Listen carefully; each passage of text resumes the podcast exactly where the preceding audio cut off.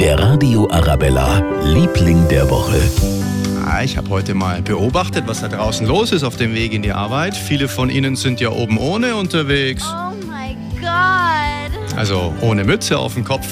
Der Frühling in München und der Region.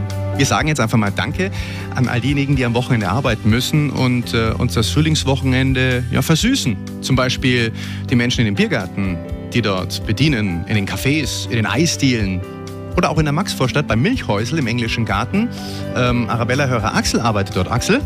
Wir merken gerade, dass der Frühling schon mit seiner vollen Kraft da ist. Die Narzissen kommen aus dem Boden raus. Ähm, wir haben frisches Bier bestellt und freuen uns auf die Gäste im englischen Garten. Unsere Lieblinge der Woche. Alle, die am Wochenende arbeiten müssen.